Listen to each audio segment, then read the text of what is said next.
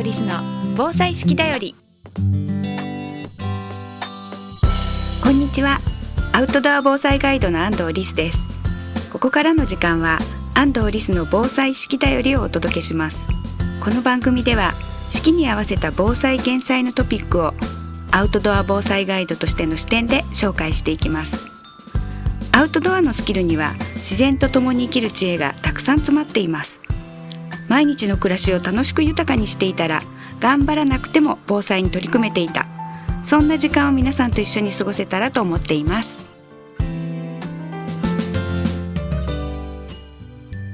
安藤リスの防災式だより。この番組は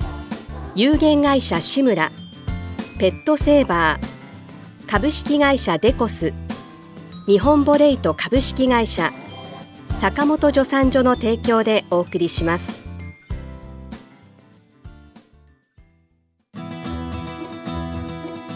健康工房志村の古民家カフェムクカフェは親子で遊べる木のおもちゃ広場を併設。地元の食材をふんだんに使った美味しいお料理で皆様のお越しをお待ちしています。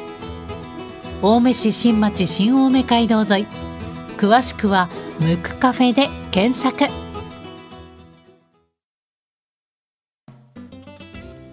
本日もスタジオに東久留米市の助産院坂本助産所院長の助産師である坂本美幸さんをお招きしております。坂本さん今週もよろしくお願いいたします、はい、よろしくお願いします。えっと先週避難所で赤ちゃんが生まれちゃったり、うん、生まれそうになったりした時にどうするの？ドラマと違うの？っていうことをお聞きしたんですけれどもその話の続きで、はい、出産した直後のママって、はい、例えばあの火の手が迫ってきたとかいう時に逃げたり歩いたりってできるもんなんでしょうか、うん、2時間安静っていうふうにお話しされてますだけれど。も、はい。まあ、うんとその災害の状況にもよるんですけれども、はい、あの立ってしまうっていうことで、はい、血圧が下がってしまったりとか、はいはい、出血が増えたりっていうことがあるんですね。はいはい、ですからまあ災害の時の生まれたばかりの赤ちゃんとお母さんというのは、はい、できるだけ横になった姿勢で2時間ぐらいは過ごしてほしいんです。ただ、えー、っと逃げなければならない。生命優先っていう時には仕方がありませんので、一番そのお母さんと赤ちゃんに負担のかからない形で安全なところを目指すというのが必要ですよね。はいはい、じゃあ、えー、っと誰かに担架とか作ってもらって毛布でそれで運ぶっていうことも大事ってことですね、はい、そのまま歩くっていうよりも、なるほど。私あの以前熊野古道を歩いていた時にあの滝尻王子っていうところがあるんですけれどもそこの手前に父岩乳岩っていうもんですかね。そこがあって、うん、なんかあの参拝している途中の有名な武将の方の奥さんがそこで出産をして生まれちゃったからって そのまま赤ちゃんを岩に置いてねえー、お参りをに行ってでちょっとだいぶ経ってから戻ってきたけど赤ちゃん無事だったみたいな話があったりして、えー、赤ちゃん無事なのもどうかと思うんですが、はい、あの歩けるのかというのがその生まれてすぐ、うん、それがちょっとびっくりしたんですけれども、えー、そういうふうにいけるものではないと思った方がいいんですね。そうですね。あの昔はやっぱり4人5人子供を産んでましたのでやはり1回のねお産に対しての、はい、こう時間が短かったりとかっていうのもあったんですけれども。はい。やはり4人以上産んでいくと、はい、出産の時の出血も増えるというデータもありますので、ね、やはり安静にというのは基本的には大事かなと思います。はい、そうなんですね。そんな昔の武将みたいに赤ちゃんほったらかして歩いちゃダメ、ね、とい。うこと、赤ちゃんには保温が大事ですそうですよね。岩に置いてちゃダメだと思うんですけれどもね。わかりました。まあ誰もそんなことしないとは思うんですが、念のためやっぱりねお母さんと赤ちゃん大事にしないといけないってことですね。そうですね。その他災害時、うん、そういう出産始まるとか、うん、そもそも赤ちゃんって、うん、あの例えば緊張すると生まれにくくなるとかい。う話はあるんですか、ありますね。あるんですか、はい、じゃあ緊急地震速報が鳴ったとかビクってしてる時にポロッと生まれちゃうってことはない感じの方が多いんですね。大丈夫だと思います、はい、ただあのもし万が一、災害の時に、はい、自分のお産の兆候が現れたりっていう時には、まずはかかりつけ医に連絡をして指示を仰ぐ、うん、なるほど。でどうしてもそれが叶わない場合には、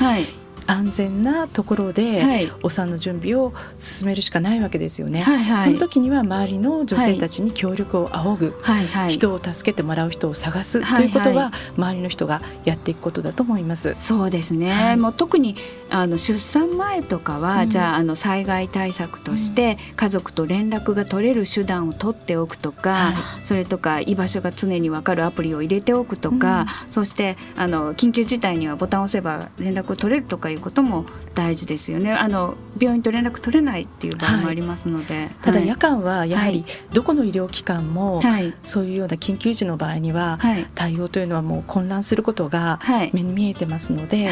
一度まあシミュレーションとして赤ちゃんってどんなふうに生まれるのかなというのはね、学んでおいてもいいかなと思います。すごく大事ですよね。あの意外と学んでないですよね。どうやったら生まれるかっていうのは。そうですね、はい、助産所の場合は、はい、もし万が一、はい、あの急に進行した場合ということで、うん、シミュレーション一回やったりするんですが、うん、それを知ってるだけでも、はいはい、やはり実際にその場面にならなくても心強いですよね。はいはい、あとはあのこの辺の地域は公立昭和病院が、あの災害時の基幹病院になるんですね。ですがあのトリアージも行うんですけれども基本的にはあのかかりつけ医のお医者さんの指示を仰ぐというのが一番いいかと思います。はい、かかりつけのお医者さんに、はい、あのもし間に合わない時はどうすればいいんですか、みたいな災害時のために教えてくださいって一言聞いても大丈夫なんですよね。そうですね。はい、もしくはあの市の、はいえーと、妊婦訪問というのがありますので、はい、そこで助産師さんたちに来てもらって、はい、そういうご心配のある方は、お聞きになってもいいかと思いますよ、はい、心配なくても災害時やっぱり生まれるかもしれないので聞いておくのは、ね、助産師さんとかつながっておくっていうのが大事だと思います。よね。あのフィンランドなどでは、うん、あの中学校の教科書に、うん、あの出産どういうふうに赤ちゃんが生まれるかって生物の教科書に人間の赤ちゃんの生まれ方とか、うん、それとかあの妊婦さんになったらどうなるとかうつになる人も出てくるとか、うん、それとかあのパパの、えどういうふうに妊婦さんを扱ったらいいかっていうの？扱ったらってあれですね。あの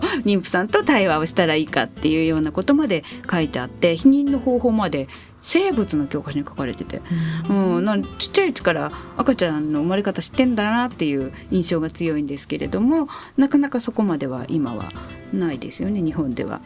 ですね。はい。ですので、あの来週にはあのそういったあの性教育っていうことについてとか災害時の対応っていうことを引き続き坂本さんにお聞きしたいと思います。今日はありがとうございました。ありがとうございました。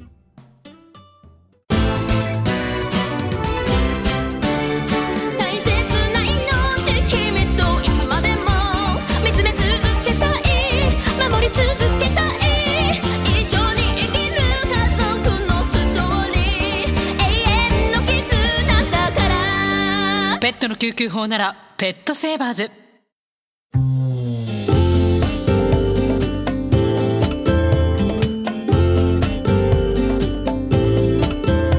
安藤リスの防災式だよりこの番組では皆さんからのお便りをお待ちしています。番組へのご感想安藤リスさんへの質問お聞きの放送局までお寄せください。次回の放送もどうぞお楽しみに。安藤リスの防災式だよりこの番組は有限会社志村ペットセーバー株式会社デコス日本ボレイト株式会社坂本助産所の提供でお送りしました。